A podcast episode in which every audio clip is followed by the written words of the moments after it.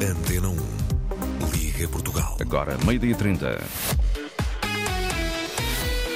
Quinta-feira, janeiro 11, títulos do Jornal de Desporto. João Gomes Dias. Arthur Cabral saiu ovacionado da luz depois de um gol e uma assistência. Neste jornal escutamos Fernando Praça, antigo colega do brasileiro no Palmeiras. A Sporting de olho em Coba, Coindredi, médio do Estoril é pretendido em Alvalade. José Mota projeta o derby do Algarve marcado para amanhã em Portimão. Sven Goran Eriksson revela tem um cancro em estado terminal. Portugal estreia-se hoje em mais um Campeonato Europa de Handball. O dia preenchido das equipas portuguesas no Hockey Patins. Ainda o ciclismo de pista, o ténis e o Dakar. Jornal de Desporto, edição Antena 1, João Gomes Dias. O Estádio da Luz pode ter assistido ontem à noite à tão aguardada redenção de Artur Cabral. O avançado brasileiro saiu ovacionado de pé pelos adeptos do Benfica, depois de ter feito um gol e uma assistência na vitória encarnada sobre o Braga, que valeu a tão desejada qualificação para os quartos de final da Taça de Portugal. Pode ser uma espécie de volte-face depois de um início conturbado na Luz, mas desenganem-se aqueles que acham que foi só no Benfica que Artur teve problemas na adaptação. O mesmo se passou no Palmeiras, como revela aqui na Antena 1 o antigo guarda-redes do Verdão. Fernando Praça. No Palmeiras ele teve uma certa dificuldade porque ele foi para um nível competitivo muito maior do que ele estava encontrando no Ceará, né? E com um treinador que era muito exigente, que era o Filipão, né? E aí ele teve alguns problemas, ele demorou a se adaptar, a perceber isso e, e também ele teve é, uma condição, se não me engano, foi no Pubs, que também dificultou muito ele. Então ele parou e um nível competitivo muito alto, como é o Palmeiras, quando tu para, para tu conseguir recuperar espaço é difícil.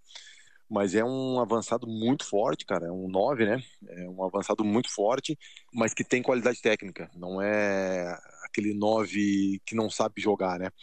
Uh, e ele estando em forma, estando, vamos dizer, magrinho, ele, ele tem muita qualidade. Ora, Fernando Prass acentua esta última ideia. Com um pouco de peso a menos, Arthur pode tornar-se uma espécie de avançado imparável. Ele informa, ele apesar de ser grande, apesar de ser corpulento, apesar de ter, sei lá, seus 90 e poucos quilos, ele informa, ele consegue, ele consegue transformar em potência, sabe? É, e eu acho que isso é o, é o principal para ele, porque a qualidade técnica ele tem. Ora, ainda antes de ingressar no Palmeiras, Arthur passou também pelo Ceará, em Fortaleza, clube que Fernando Prass conhece bem.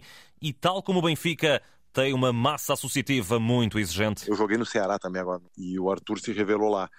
Lá é uma pressão muito grande também. Óbvio que o nível competitivo lá é menor, mas é uma pressão muito grande. Aqui no Brasil a gente tem vários times que não são tão midiáticos, mas que tem uma cobrança muito grande. E óbvio que todo jogador sente, né? Ainda mais estando num outro país. E assim, só que é difícil. O Benfica é outro patamar em relação a, a, ao Basel, né?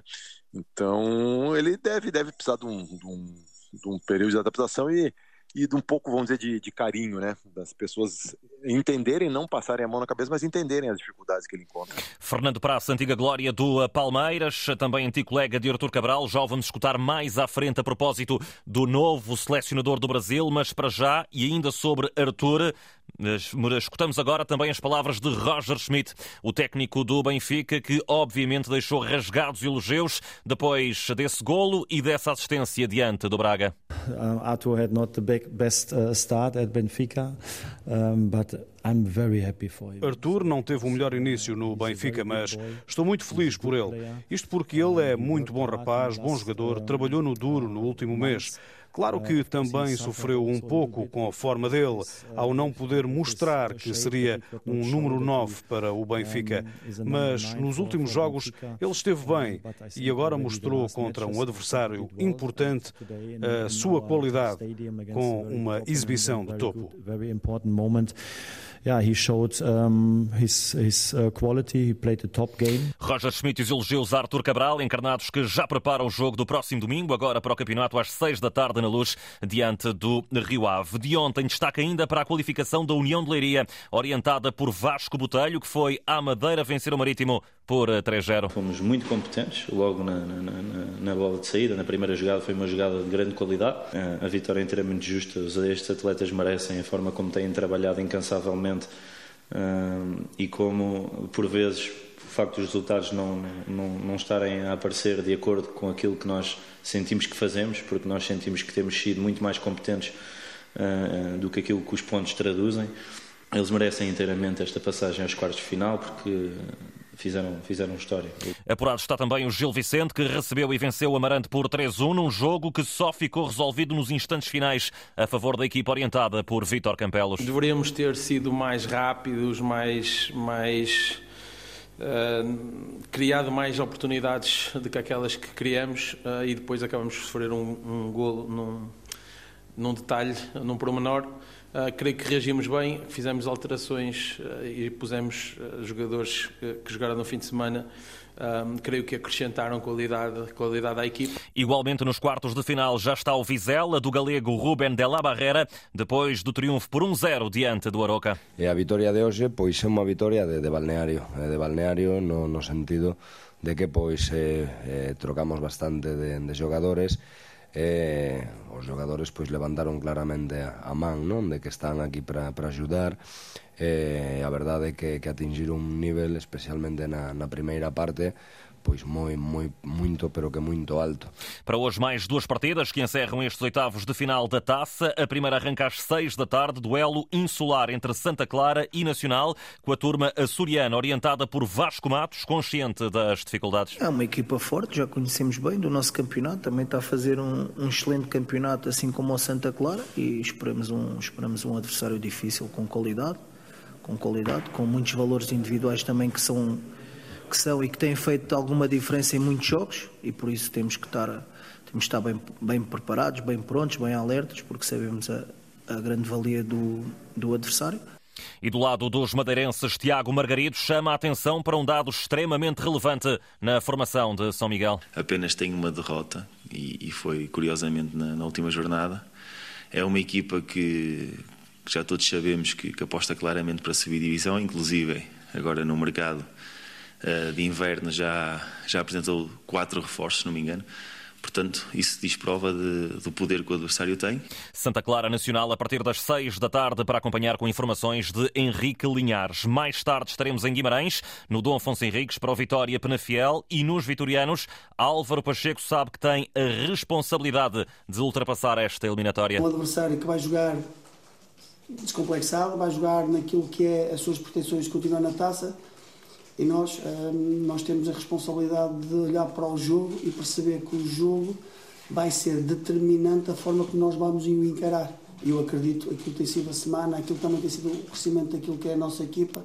Acredito muito que a equipa vai estar. É um jogo com uma oportunidade que nós temos para jogar pela vitória e jogar à vitória para continuarmos na prova que nós queremos. Já do lado do Penafiel, Helder Cristóvão promete ir a jogo com uma equipa competitiva. Estamos à espera de uma vitória muito forte, jogando em casa, vindo de um resultado muito satisfatório e positivo, neste caso contra o, contra o Braga. Mas não, não vamos hipotecar as nossas hipóteses antes do jogo, do jogo acontecer. Queremos muito competir, ser uma equipa competitiva é um jogo também que vai, vai trazer coisas novas aos nossos jogadores. Acho que é importante eles também passarem por essa experiência e, e não, e, não, e não dar de bandeja essa. Vitória Penafiel às 8 e um quarto da noite para seguir aqui com informações de Ariana Azevedo. Koba Coindredi é o eleito para reforçar o meio-campo do Sporting. O jogador francês de 22 anos pertence aos quadros do Valência e soma 13 jogos esta temporada com a camisola do Estoril. Tem o passe avaliado em 1 milhão de euros. Dentro das quatro linhas, os Leões já preparam o duelo do próximo sábado em Chaves agendado para as 6 da tarde, ronda 17 do campeonato e para o qual já foi anunciada a lotação esgotada. No Porto, Evanilson está nas nuvens depois dos três golos marcados ao Estoril. O avançado brasileiro tem mais do dobro dos golos de Taremi na presente época e será aposta forte de Sérgio Conceição, que já prepara o duelo com o Braga, marcado para domingo às 8 e meia da noite. Mas esta ronda 17 do campeonato, última da primeira volta, arranca já amanhã com o tão apetecível derby algarvio entre Portimonense Farense e Farense. Jogo marcado para Portimão às 8 e um quarto da noite e que já foi projetado por José Mota, o técnico da formação de Faro, falando da importância deste duelo, claro, para os adeptos. É um derby, percebo perfeitamente que apaixona as multidões, que apaixona nomeadamente os adeptos e sócios e simpatizantes do Farense e do Portimonense também, mas a nós compete-nos é aliarmos, tentar aliarmos um bocadinho destes, destes fatores embora sabendo perfeitamente a importância que este derby tem eh, para, para, para, para as pessoas do Algarve. É importante, é importante. É importante que hajam estes débitos, porque é um sinal inequívoco de que o Algarve está muito bem representado, que tem duas equipas na primeira, na primeira liga, portanto, é, é, muito bom, muito bom para a região. O Farense é sétimo colocado, ao passo que o Portimonense ocupa apenas a 16 posição. Ainda assim, Vítor Gonçalves, médio do Farense, olha para a tabela e não se deixa iludir. Temos vindo a realizar um bom campeonato, um campeonato tranquilo. Ainda não, ainda não está nada decidido, ainda falta muito, muito, muitos jogos pela frente. Uh, mas penso que a equipa está confiante, está tranquila. Uh, a equipa do Portimonense está, está a passar uma fase, uma fase menos boa, mas temos de ter cautela, até porque se formos ver o jogo que eles fizeram com, com o Sporting foi, foi, foi um grande jogo. Eles têm bons valores individuais.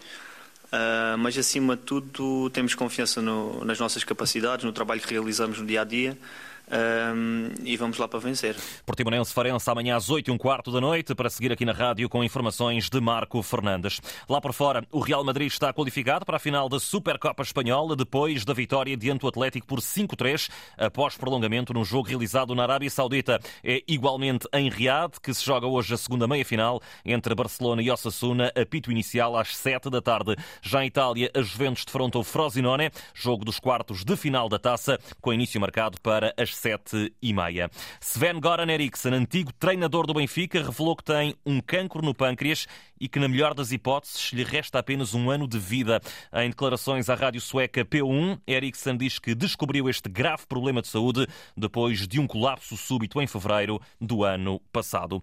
Do outro lado do Atlântico, Dorival Júnior prepara-se para ser apresentado hoje como novo selecionador do Brasil. Uma escolha lógica, na opinião de Fernando Praça, que já ouvimos neste jornal, que considera que Dorival acabou por sair do Flamengo quando não devia e agora é a CBF que aproveita o seu bom trabalho. Assim, dentro das opções do, do, do, de treinador brasileiro, né? Eu acho que é hoje, hoje é a opção mais óbvia. A gente sabe que no Brasil é uma roda gigante, né? Uma montanha russa. Hoje é a opção mais óbvia. É, todo mundo estranhou muito quando ele saiu do Flamengo com aquelas conquistas, né? Para mim, um movimento erradíssimo do Flamengo, mas eu acho que no momento do futebol brasileiro, sem dúvida nenhuma, o Dorival é, é o nome mais indicado. Dorival Júnior sai eh, do São Paulo depois de ter feito também um bom trabalho no Flamengo, vai agora para a seleção do Brasil, rendendo Fernando Diniz. É já esta tarde que a seleção portuguesa de handball se estreia em mais um campeonato da Europa. O jogo é frente à Grécia às 5 da tarde em Munique e que será acompanhado de perto pelo jornalista Nuno Perlouro, ele que se junta agora em direto neste jornal. Eh, muito boa tarde, Nuno. É um dia especial, claro, para a formação às ordens de Paulo Jorge Pereira. Olá, João. Boa tarde. Assim é, Portugal estreia-se hoje no Europeu de Handball frente à Grécia, um adversário que se estreia nesta competição. A Grécia é, um, é a primeira vez que participa no, no Europeu. Uh, vem com uma ilusão brutal, não é? Eu começo, eu colocando-me numa numa seleção que participa pela primeira vez, eu levo a emoção toda e a ilusão toda de poder fazer alguma coisa, é? para além da história que já estão a fazer, de terem, se terem qualificado. As palavras do selecionador nacional Paulo Jorge Pereira, que reforça a importância de entrar a ganhar neste campeonato da Europa. Hoje em dia, eu digo sempre que se nós jogamos mal, podemos perder com qualquer seleção. Se jogamos bem, também podemos ganhar a qualquer uma. Portanto, isto é, é preciso fazer as coisas bem. Vamos preparar uh, todos os jogos e a Grécia será também um exemplo para abordar esse jogo com, com muita seriedade e, e poder seguir em frente para o segundo jogo. E o primeiro objetivo de Portugal está bem definido, passar à próxima fase do torneio e para isso é fundamental ganhar logo à Grécia. O jogo começa às 5 horas de Portugal continental e eu lá estarei na Arena de Munique para contar uhum. tudo sobre o desempenho dos heróis do mar. Nuno Perlouro em direto de Munique, na Baviera, onde também já esteve à conversa com dois jogadores. Um deles, Luís Frade, do Barcelona. A Grécia é uma equipa que sabe jogar bom handball. Uh, tem jogadores alguns deles internacionais, alguns deles que jogam na mesma liga que eu, na Liga Azabal. Um, mas é uma equipa que tem uh, um central que assiste muito o pivô, um central desequilibrador laterais que sabem rematar e que sabem jogar a bola e que nós temos de estar atentos a isso. Já Miguel Martins diz que não se pode desvalorizar o conjunto helénico. E sabemos que se entrarmos relaxados vai ser uma equipa perigosa mas acredito que se entrarmos bem como vamos entrar, focados e, e a querer uh, acabar com o jogo logo desde o princípio, acredito que não, que não teremos dificuldades e que conseguiremos vencer a Grécia facilmente. A estreia da seleção portuguesa no de handball no Campeonato da Europa, logo mais a partir das 5 da tarde, frente à Grécia, para seguir aqui na rádio com informações de Nuno Perlouro. Mais tarde, às 7h30, joga-se o outro encontro do grupo entre a Chequia e a poderosa Dinamarca. No Hockey Patins, hoje é dia de sete equipas portuguesas jogarem para a fase de grupos da Liga dos Campeões. Tudo começa às 7 da tarde com o Barcelona Hockey de Barcelos. Depois, às 7h30, o Sporting recebe o Calafel. Nos Leões, o técnico Alejandro Domingues sabe aquele que vai ter pela frente. É um adversário é um adversário muito experiente, tem jogadores com muita experiência e competem muito bem. Nós temos que ser agressivos, no bom sentido. A nossa intenção é não permitir seja o que for é sair a não permitir nada, não? Também às sete e meia o Porto joga no terreno do Lleida e Telmo Pinto, um dos jogadores do Dragão, sabe que a equipa tem de melhorar, sobretudo a nível defensivo. Apesar de termos um volume ofensivo muito bom, eh, temos que, temos que dar ênfase a essas transições defensivas para não sofrermos golos ditos fáceis uh, pelos adversários e esta semana o foco foi esse. Mais tarde às 7h45 o Sporting de Tomar joga no terreno do Tricino e às 8 o Benfica de Nuno Rezende defronta o Reus no Pavilhão da Luz. A equipa claramente na classificação não corresponde à qualidade que tem, àquilo que, que pretende nesta Liga dos Campeões.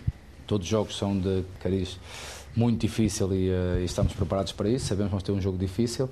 São equipas que jogam uh, e eles já vão na terceira jornada e nós ainda vamos para a segunda e uh, estão sem pontos, o que quer dizer que, que nós uh, temos que também tentar o fator casa e, um, e melhorar, uh, fazer os três pontos para, para seguir a nossa caminhada rumo àquilo que nós pretendemos, que é o paramento para os quartos de final. Também às 8 da noite, Lodi Oliveirense, às 9, Valongo, São Omer. Continua a decorrer nos Países Baixos o Campeonato da Europa de Ciclismo de Pista e hoje um dos destaques é a participação de Maria Martins na prova de secretos, ainda que o principal objetivo da portuguesa esteja no dia de amanhã. Estamos confiantes, estamos bem para o europeu. E o objetivo principal é, sem dúvida, o Omnio, para continuar a fazer a qualificação. Para além disso, tenho o Scratch uh, focando mais no Omnio, sendo, sendo a nossa disciplina a olímpica, tenho que dar mais importância a essa. Será essa que eu vou, vou estar mais focada para tentar obter o melhor resultado possível. Eu acredito que um top, top 8 seja um resultado sólido.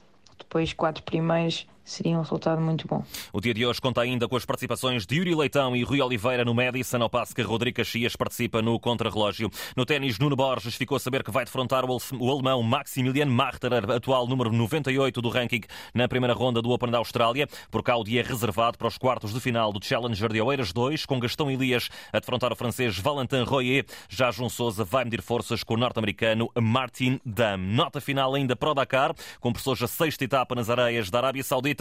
Rui Gonçalves é o melhor português nas motos, 15 geral, ao passo que nos automóveis João Ferreira é sétimo na classe SSV.